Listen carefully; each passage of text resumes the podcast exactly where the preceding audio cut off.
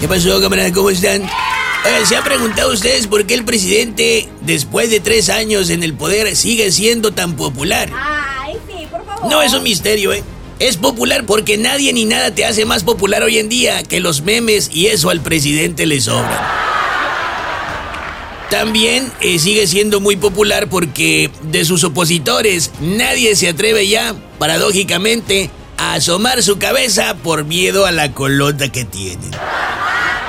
Otra cosa que mantiene su popularidad es que pues, sale todos los días a decir monólogos.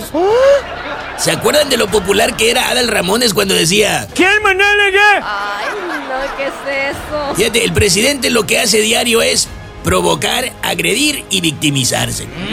Vaya, como Laura Bozo, pues. Es más, ya hasta tiene sus secciones llamadas ¡Que pase el carero! Y su más famosa sección ¡Que pase el mentiroso!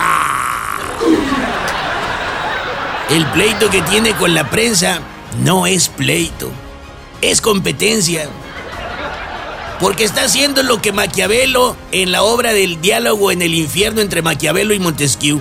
En esa obra escrita por Maurice Joly, allá a mediados de los años 1800, Maquiavelo le dice a Montesquieu, Vislumbro la posibilidad de neutralizar a la prensa por medio de la prensa misma.